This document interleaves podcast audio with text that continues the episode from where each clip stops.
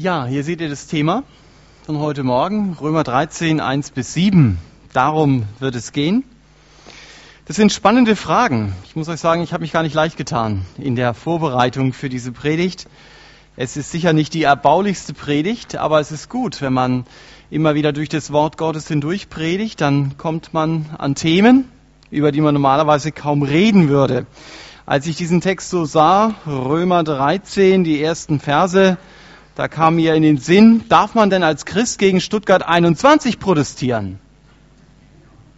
Oder kann man mit der Trillerpfeife im Mund und dem Verdi-Zeichen auf dem Bauch für höhere Löhne eintreten? Das sind ja Fragen, die werden in diesem Text angesprochen. Und die wird es auch heute Morgen gehen. Wichtig ist mir, dass Römer 13 natürlich nicht in einem luftleeren Raum im Römerbrief hängt. Also der Römerbrief fängt nicht mit Römer 13 an, das ist klar. Ihr habt ja auch schon einige Zeit hier im, ähm, im Gottesdienst bei Römer 12 gesessen und bei Römer 13 und 14 werden wir noch hineinkommen. Aber dieses ganze Kapitel ab Römer 12, diesen ganzen Teil, muss man als einen Guss sehen. Paulus hat in Römer 12 zunächst einmal gesagt, in den ersten zwei Versen, ich verändere nicht selber mein Denken, sondern Gott verändert mein Denken. Und dieses veränderte Denken, das hat Auswirkungen. Er hat zum Beispiel in Vers 3 bis 8 davon geredet, dass dann die Beziehung zu mir selbst anders wird, aufgrund dieses Denkens. Und dann hat er von Vers 9 bis 16 davon geredet, die Beziehung untereinander ändert sich. Wir haben das gehört, dass Leute sagen, hey, ihr geht so freundlich miteinander um. Das ist Auswirkung eines anderen Denkens. Und dann zum Beispiel von Vers 17 bis 21 in Römer 12, da macht Paulus deutlich, sogar mein Denken und meine Beziehung zu meinen Feinden wird sich verändern. Also nicht nur zu meinen Freunden, sondern sogar zu meinen Feinden. Und heute Morgen macht Paulus deutlich, meine Beziehung zum Staat wird sich verändern.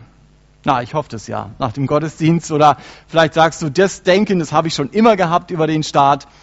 Dann ist es auch gut, dann hast du schon von vornherein biblisch in dieser Weise gelebt. Also schauen wir uns den Text zunächst einmal an. Römer 13. Da heißt es, jede Seele unterwerfe sich den übergeordneten staatlichen Mächten. Denn es ist keine staatliche Macht außer von Gott. Und die bestehenden sind von Gott verordnet. Wer sich aber der staatlichen Macht widersetzt, widersteht der Anordnung Gottes die aber widerstehen, werden ein Urteil empfangen. Denn die Regenten sind nicht ein Schrecken für das gute Werk, sondern für das Böse. Willst du dich aber vor der staatlichen Macht nicht fürchten, so tue das Gute und du wirst Lob von ihr haben. Denn sie ist Gottes Dienerin dir zum Guten. Wenn du aber das Böse tust, so fürchte dich, denn sie trägt das Schwert nicht umsonst denn sie ist Gottes Dienerin, eine Rächerin zur Strafe für den, der Böses tut.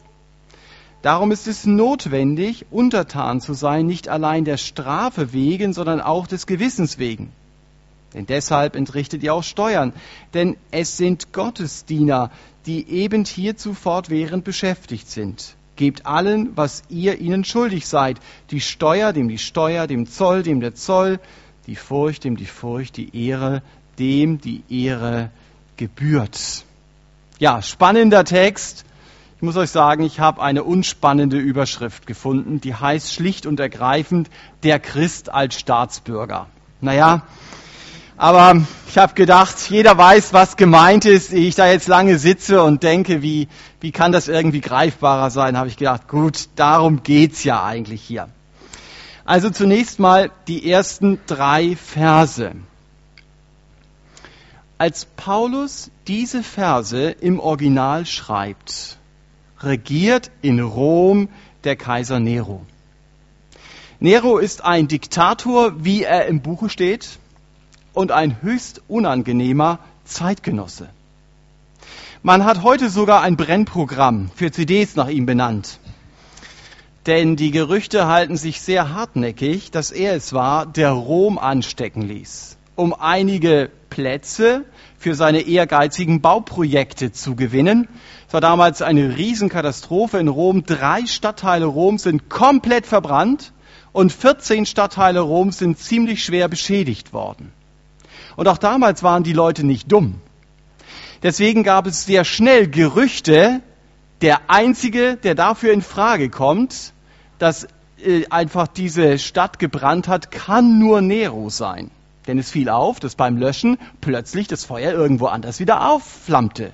Und ja, das kann ja eigentlich gar nicht sein. Also da laufen doch Leute mit Zündhölzern rum. Ja, und dann musste natürlich der Nero sehr schnell auch einen Täter finden. Und den fand er auch. Nero sagte, dass die Christen den Brand gelegt hätten.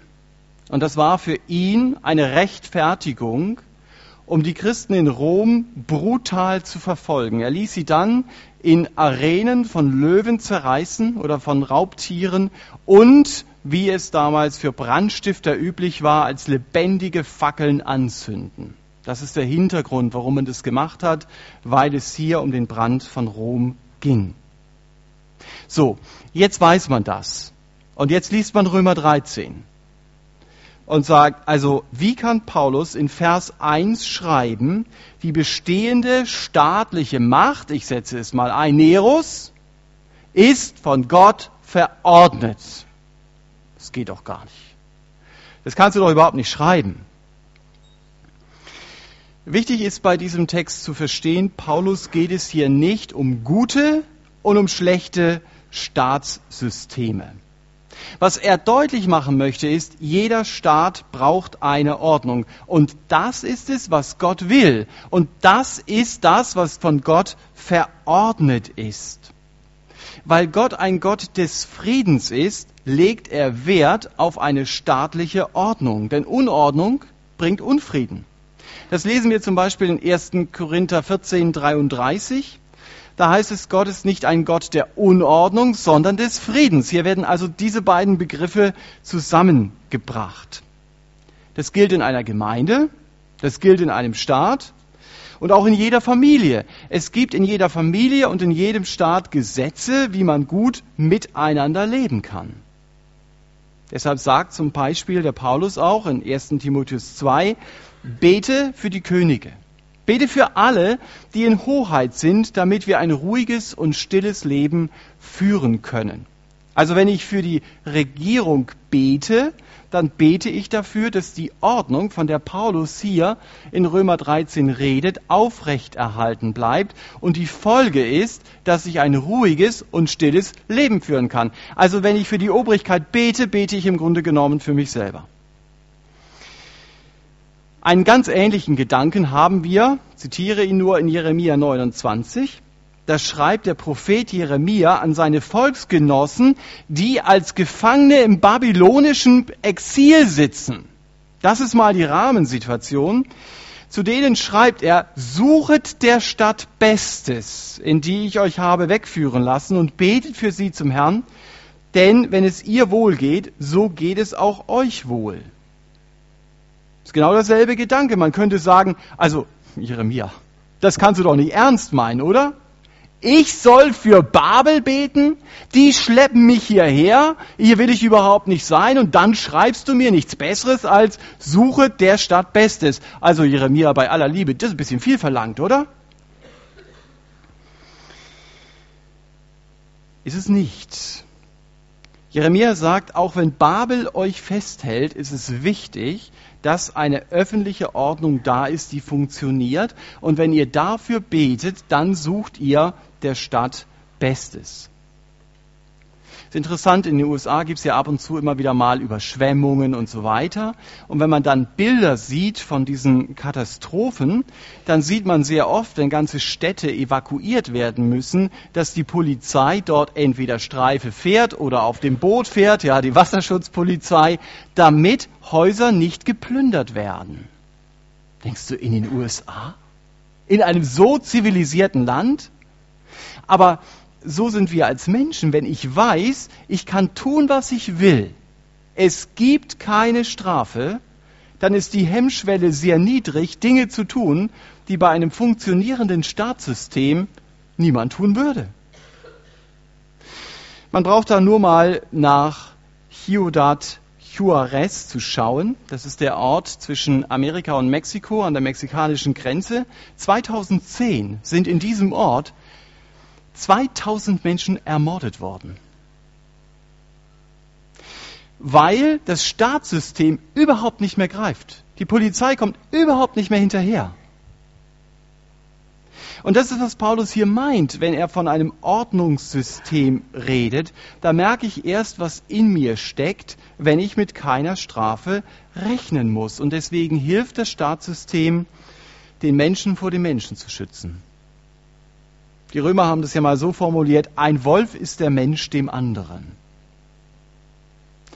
Das ist ein interessantes Zitat. Das heißt, der Mensch verhält sich gegenüber seinem Mitmenschen unmenschlich. Und deswegen brauchen wir ein Staatssystem. Und das ist auch in einer Diktatur gegeben. Auch in einer Diktatur versucht man grundsätzlich ein Miteinander möglich zu machen. Und deswegen kann man sagen, diese grundsätzliche staatliche Ordnung, die ist Gott gewollt. Aber daraus darf man nicht ableiten, dass eine Diktatur, die hier menschenverachtend regiert, von Gott ist. Was eine Regierung manchmal sein kann, ist ein Gericht Gottes. Dass die Bevölkerung das bekommt, was sie verdient hat. Vielleicht, weil sie Gottes Gebote mit Füßen getreten hat. Das zeigt zum Beispiel auch unsere deutsche Geschichte. Da hat man dem Anstreichergesellen aus Österreich zugejubelt und hat gesagt, ja, von ihm kommt unser Heil. Und ich meine, es war Wilhelm Busch, der mal berichtet, dass seine Anfragen an das Regime der Nazis beantwortet wurden mit unsere Kraft, unsere Kanonen, unser Wille. Jawohl! Und er sagt, nach dem Krieg kamen die Leute zu mir und haben gesagt, warum lässt Gott das zu? Dieses Elend, in dem wir leben. Und er hat gesagt, das war nicht Gott, sondern unsere Kraft, unsere Kanonen, unser Wille. Er hat genau das wiederholt, was sie ihm gesagt haben. Also manchmal lässt Gott so ein Staatssystem zu. Paulus geht es hier um ein Staatssystem unabhängig von einer speziellen Regierung. Wenn ich Christ bin, dann bin ich ja Bürger eines Staates. Und als Staatsbürger habe ich Rechte und Pflichten. Und als Regel gilt, wenn ich die Gesetze des Staates übertrete, dann widerstehe ich der, so lesen wir es hier, der Anordnung Gottes und ich werde mein Urteil bekommen, ob ich Christ bin oder nicht.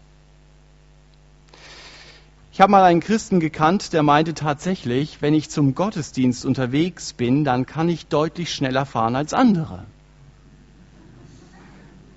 Es war. Ich bin zum Gottesdienst unterwegs. Also die Verkehrsschilder waren für ihn so ein grober Richtwert. Ich weiß nicht, ob er seine Meinung geändert hat, als er eine ganze Zeit lang kein Auto mehr fahren durfte, weil die Polizei ihn beim Rasen für den Herrn erwischt hatte. Es gibt Christen, die bauen sich eine eigene Ethik auf. Nach dem Motto, der Staat hat mir nichts zu sagen. Und Paulus sagt, oh doch, in Vers 2, der Staat hat dir sehr wohl etwas zu sagen. Da baut man, anderes Beispiel, in einer Gemeinde Garagen und weiß schon von vornherein, da werden wir unsere Kinderstunde machen. Und die Stadt ahnt das schon und sagt, eines sagen wir ihnen, sie dürfen dort keine Versammlungen abhalten. Ja, was interessiert uns der Staat? Und sind Kinderstunden Versammlungen? Also natürlich werden wir das machen. Wer so argumentiert, argumentiert vorbei an dem, was Paulus hier in Römer 13 sagt. Das ist falsch, so etwas zu tun. Die staatliche Ordnung ist von Gott gegeben und daran habe ich mich zu halten und sonst bekomme ich mein Urteil. Zu Recht. Ich Ich habe mal in einer Gemeinde erlebt, wie man versucht hat, jemanden zu überreden, sich bei seinem Chef krank zu melden, damit er eine Bibelstunde halten kann. Es, es gibt nichts, was es in der Gemeinde Jesu nicht gibt. Aber hier ist jemand von seinem Denken ganz weit weg von Römer 13 und du kommst dann auf irgendwelche Schienen und das klingt logisch. Das passt so in die Denke, ich fahre immer schneller, wenn ich für Jesus unterwegs bin, so richtig turbomäßig. Äh, und hier, ich melde mich bei meinem Chef krank, der ist ja eh ungläubig. Ja, also äh, ich bin für das Reich Gottes unterwegs.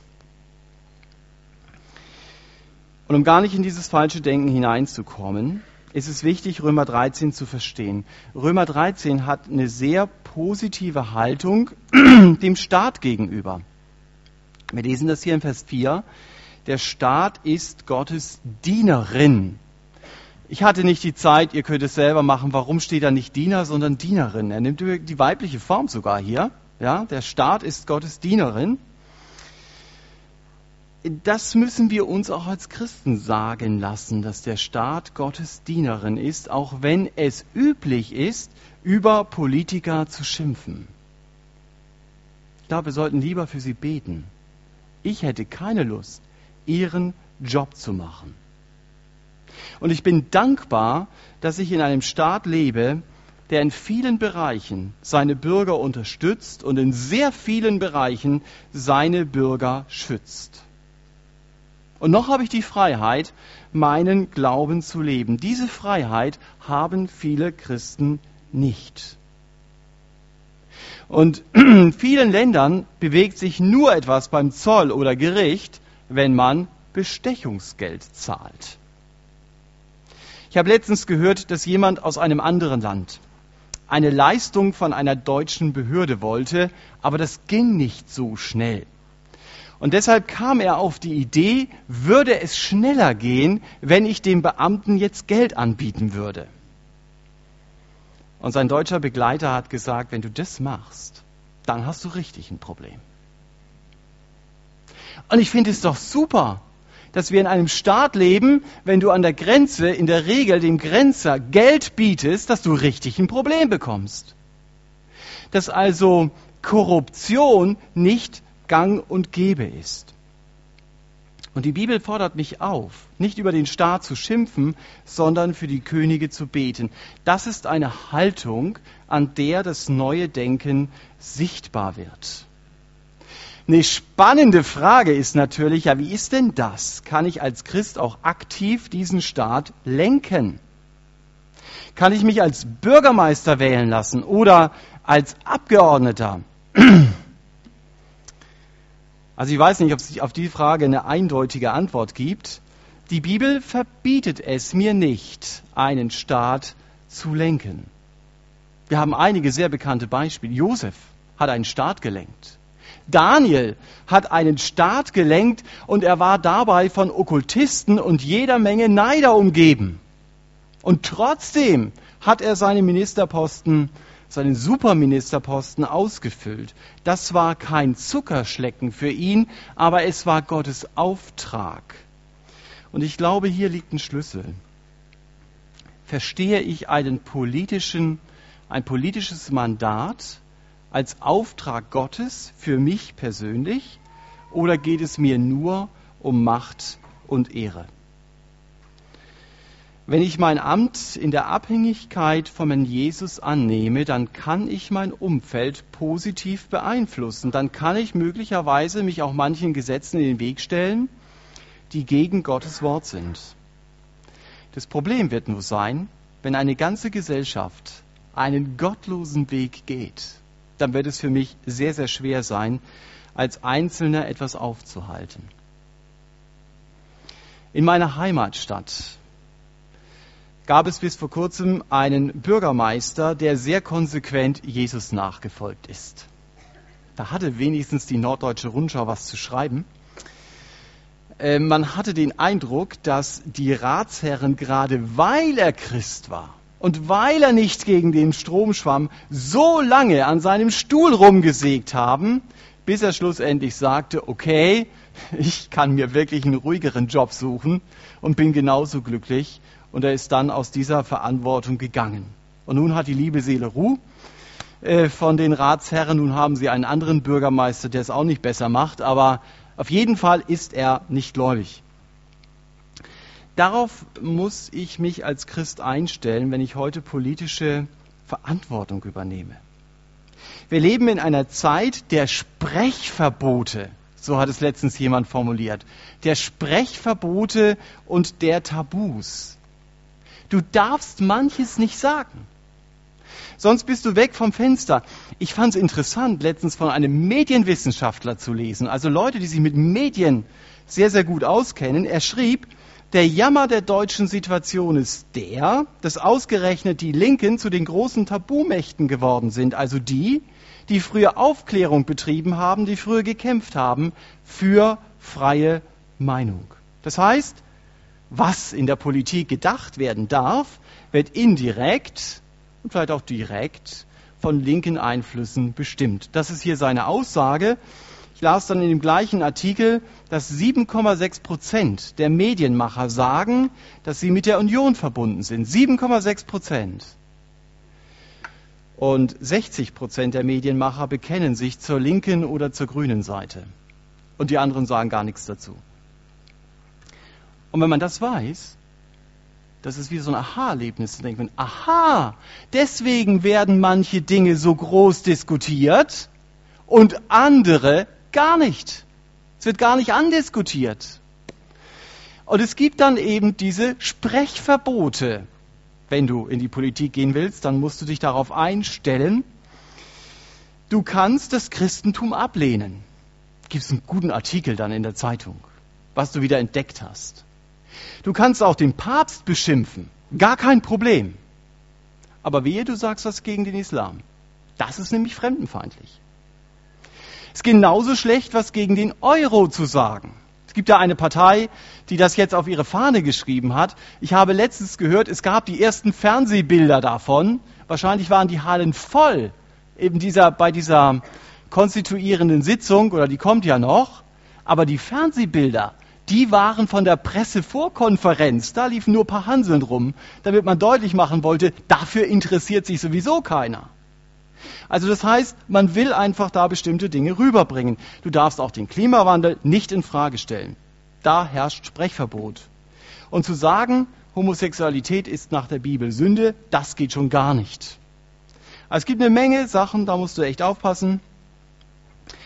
Und wenn du dich berufen fühlst, dich politisch zu engagieren, sagst, damit komme ich klar, kannst du gerne machen, dann prüfe aber genau, ob der Herr das von dir will. Du darfst nicht empfindlich sein, das ist mal das Erste. Und zweitens brauchst du eine gute Gemeinde, die hinter dir steht, die dir hilft, am Herrn zu bleiben. Und was du auch noch wissen solltest, ich glaube, Luther hat recht mit seiner Zwei-Reiche-Lehre. Auf der einen Seite die Gemeinde, die durch das Wort Gottes regiert wird, auf der anderen Seite die Welt, Luther sagt, die durch das Schwert regiert wird. Und der Christ ist Bürger von beiden Reichen und der Nichtchrist, der gehört nur zu einem Reich nämlich zu dem Reich, das durch das Wort Gottes regiert wird. Ich kann das Reich dieser Welt nicht mit dem Wort Gottes regieren. Ich weiß, Calvin hat hier anders gedacht, aber er konnte das auch nicht wirklich umsetzen. Ich kann Menschen, die Jesus nicht kennen, nicht dazu zwingen, biblische Maßstäbe zu erfüllen. Das wird niemals funktionieren. Das heißt, ich muss mich als christlicher Politiker auf Notordnungen einstellen. Ich muss Scheidungen in der Ehe zulassen in einem Staat. Das kann ich nicht anders machen. Ich muss Kräfte, die die öffentliche Ordnung gefährden, in die Schranken weisen, notfalls mit polizeilicher Gewalt. Das geht gar nicht anders. Ich regiere mit dem Schwert in diesem Staat. Deswegen, deswegen sollte ich mir gut überlegen, auf was ich mich einlasse, wenn ich mich für eine politische Laufbahn entscheide. Aber was ich machen kann, ist, ich kann mich gesellschaftlich einbringen. In der Schule zum Beispiel als Elternvertreter oder ich helfe bei sozialen Projekten mit. Das kann ich sehr gut machen. Aber auch hier muss ich immer wieder aufpassen, dass ich mich in den Projekten nicht verliere. Mein erstes Ziel ist aber auch da, als Christ bewusst zu leben, Menschen für Jesus zu gewinnen. Und es gibt heute eine ganz stark zunehmende Sichtweise.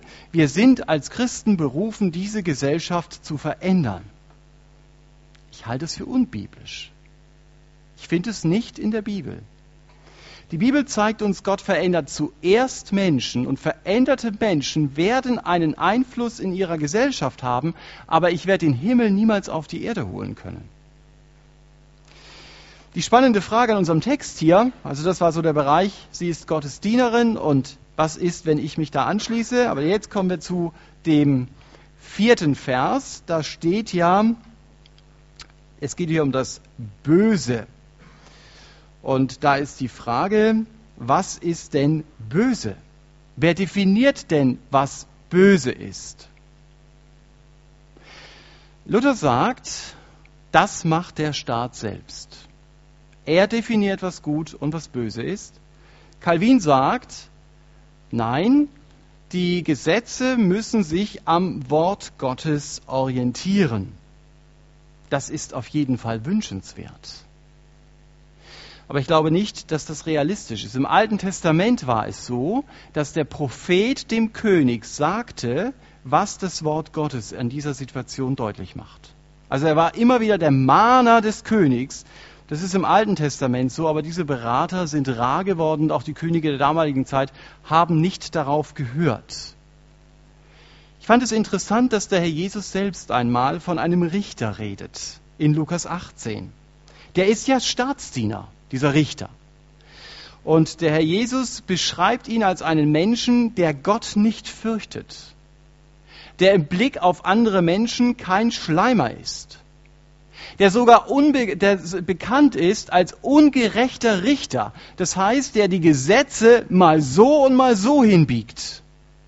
Ist interessant, dass der Jesus von ihm so redet. Ich glaube, dass das einfach ein realistisches Bild von Gesetzen in einem Staat ist. Und dass es das unterstützt, was Luther sagt. Der Staat gibt sich hier selber Gesetze. Anfangsfrage war, ich bin noch nicht beim Ende, nur mal um die Anfangsfrage aufzugreifen, ist es böse gegen Stuttgart 21 zu demonstrieren? Die Antwort ist sehr leicht. Ich habe nach unserem Gesetz ein Demonstrationsrecht. Deswegen ist es zu demonstrieren nicht böse, wenn das meine Meinung ist. Und dasselbe gilt auch für die Demo für höhere Löhne. Ich muss die Obrigkeit hier nicht fürchten. Ob das sinnvoll ist, einen demokratisch bestimmten Prozess dann nochmal durch Demos immer wieder in Frage zu stellen, das steht auf einem anderen Papier, aber da sind wir hier wahrscheinlich auch unterschiedlicher Meinung, denke ich mir. Das mache ich jetzt nicht auf, das Fass. Die Frage ist nur spannend, was ist, wenn die Regierung von mir etwas verlangt, was eindeutig gegen Gottes Wort ist.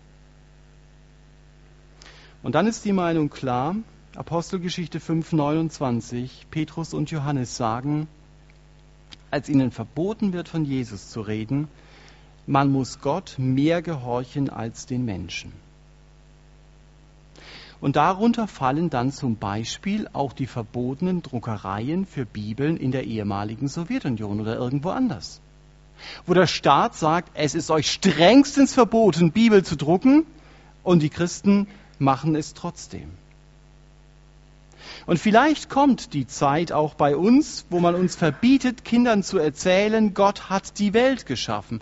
Und dann bin ich als Eltern herausgefordert, das zu sagen, was Gottes Wort sagt und nicht, was der Staat mir vorschreibt. Ich fand es interessant, dass die Bibel ja mal von den Hebammen in Ägypten redet. Die werden vom Geburtsministerium aufgefordert, dass sie keinen männlichen Nachkommen der Israeliten leben lassen sollen. Also höchste staatliche Stelle. Und sie haben sich daran nicht gehalten, weil sie Gott mehr fürchteten als das Gebot des Pharaos. Und deshalb hat Gott ihnen Gutes getan. So lesen wir das. So wird sogar begründet. Das heißt, Gott stellte sich dazu, dass diese Hebammen dem Staat ungehorsam waren, dass sie Gott mehr gehorchten als dem Staat. Spannende Stelle. Das ist ein stiller, leiser Widerstand. Die Frage ist, was ist denn mit aktivem Widerstand? Kann ich als Christ aktiv diesem Staat widerstehen? Das ist eine schwierige Frage. Also, wenn du im Juni oder wann das immer ist, in Berlin demonstrierst für Abtreibung, dann widerstehst du nicht dem Staat, aber du brauchst den Polizeischutz des Staates, weil es da genug Leute gibt, die versuchen, das unter allen Umständen zu verhindern. Die Frage, kann ich dem Staat aktiv widerstehen? Gibt es sowas in der Bibel? Ja, es gibt es. Zum Beispiel 1 Samuel 14.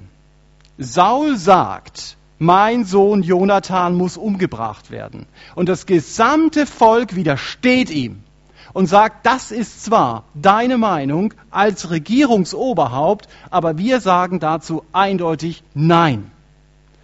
Und Jonathan bleibt leben. Der König Rehabiam kommt an die Macht und er sagt, ich werde es noch schlimmer als mein Vater Salomo treiben und zehn Stämme Israels sagen, dann mach, was du willst, wir verweigern dir jede weitere Gefolgschaft. Wir wissen, dass Gott dahinter steht, aber dass sie hier aktiv Rehabiam widerstehen. In 2. Könige 18 lesen wir, dass der israelitische König sich gegen die assyrische Vorherrschaft wendet, der eigentlich unterworfen war, und Gott lobt ihn dafür ausdrücklich aber vielleicht auch, weil Gott diese Herrschaft selber beenden wollte. Calvin redet von einem aktiven Widerstandsrecht und sagt, das muss von der niedrigen Obrigkeit ausgehen. Das heißt, die Polizei muss ihren Diktator verhaften. Das ist eine spannende Frage. So war es ja eigentlich beim Attentat auf Hitler in das Dietrich Bonhoeffer verwickelt war, das war nicht nur ein Attentat. Es gab x Attentate auf Hitler. Es gab nicht nur ein Attentat. Ich habe sie, ich glaube, über 30 Attentate auf Hitler. Hier hatten wir es mit einem Staatsstreich zu tun. Das war alles instruiert. Und nach dem misslungenen Attentat wurden sofort manche staatlichen Stellen versucht auszutauschen. Und Bonhoeffer war überzeugt, es ist meine Pflicht, einen Tyrannen zu ermorden, um Zehntausende Leben zu retten. War das richtig oder falsch? Ich muss ehrlich sagen, ich weiß es nicht.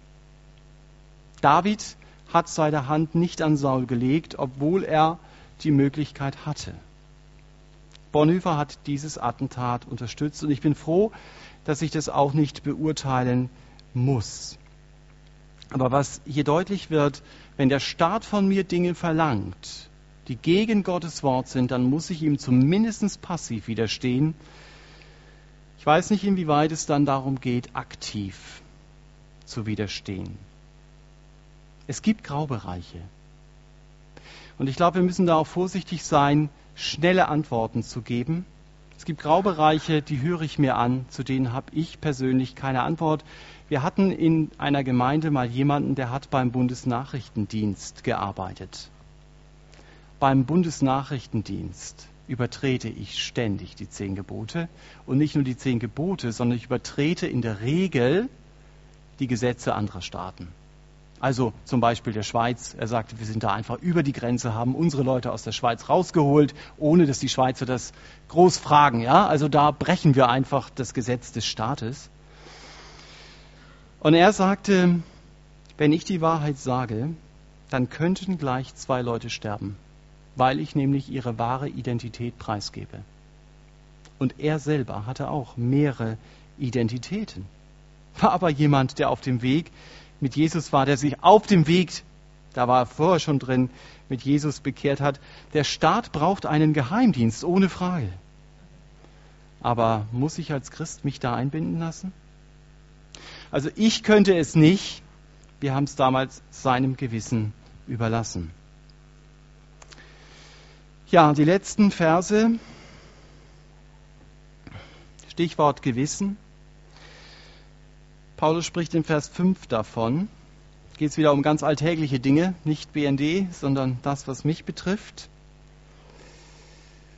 Hier macht der Apostel deutlich, wenn ich Dinge tue, die gegen das staatliche Gesetz sind, dann rechne ich nicht damit, wenn sie mich erwischen, dann ist das schlecht für mich, sondern ich tue es um des Gewissens willen. Das ist mein Kriterium. Nicht werde ich erwischt oder werde ich nicht erwischt, sondern die Frage ist, Herr Jesus, gefällt es dir oder gefällt es dir nicht?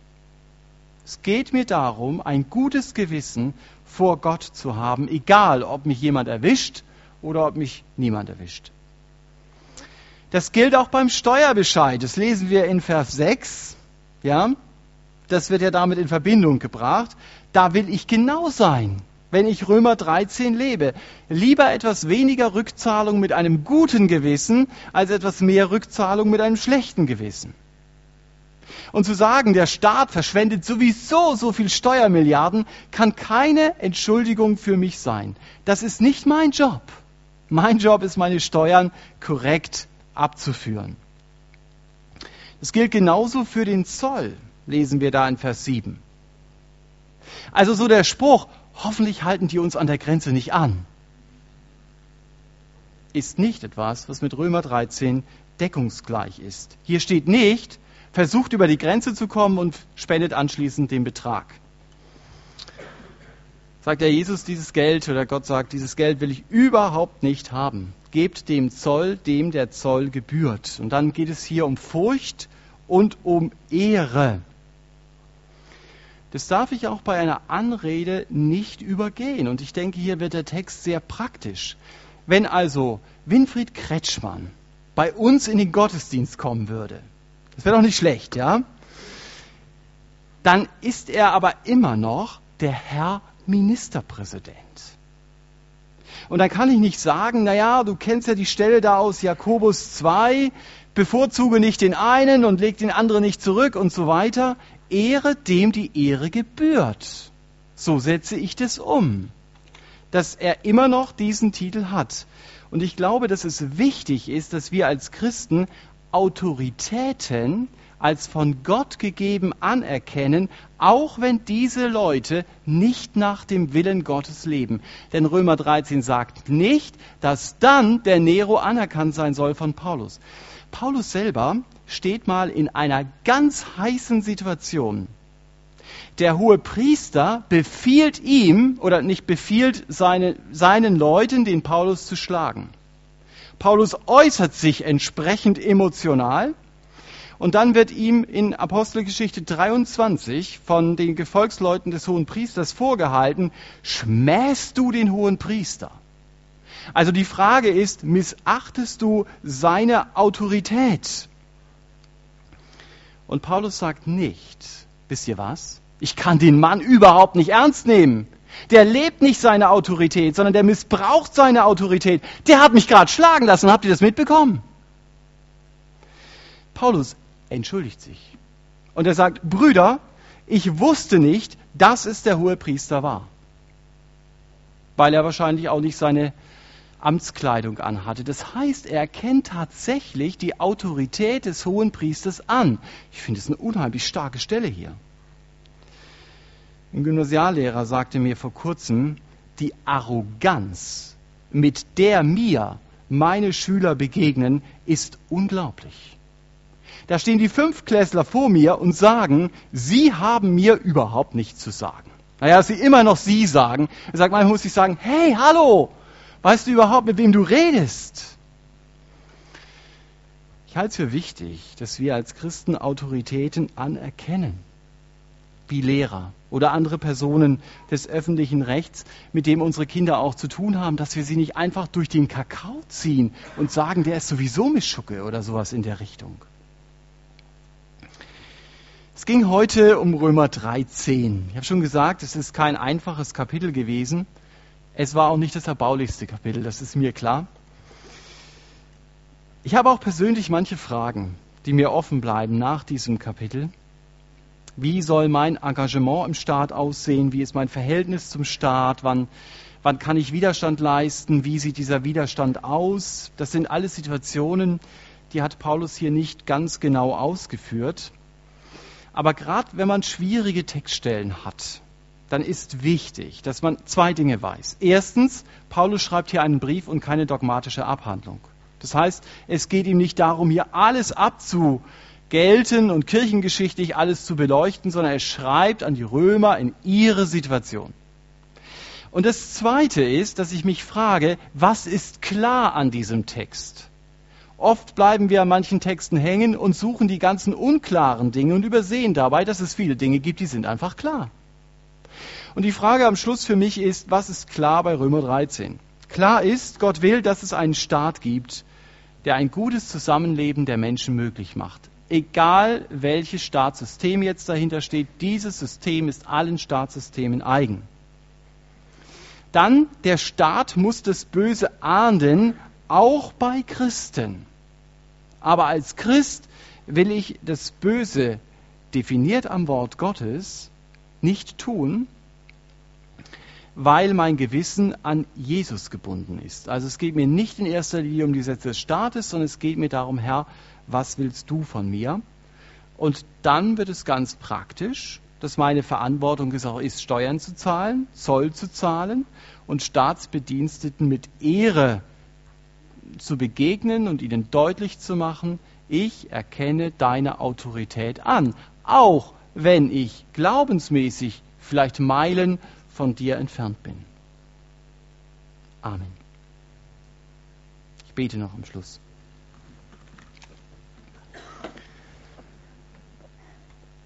Vater, es erstaunt mich immer wieder, wie du in deinem Wort so sehr praktische Dinge einbaust und dieses neue Denken sich nicht nur auf eine Gemeinde bezieht, sondern wie hier in Römer 13 sogar auf den gesamten Staat.